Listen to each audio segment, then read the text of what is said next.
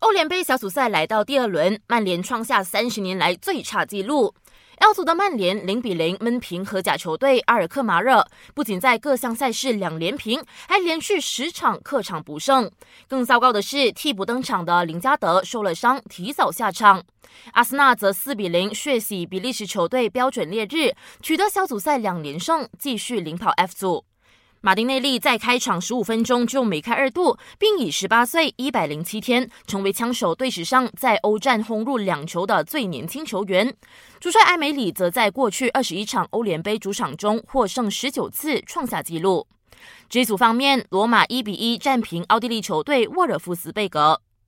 在二零一九年世界青年羽球混合团体赛小组赛 B 组作战的大马队三比零战胜英格兰，今天将与中华台北过招，继续力拼九到十六的名次。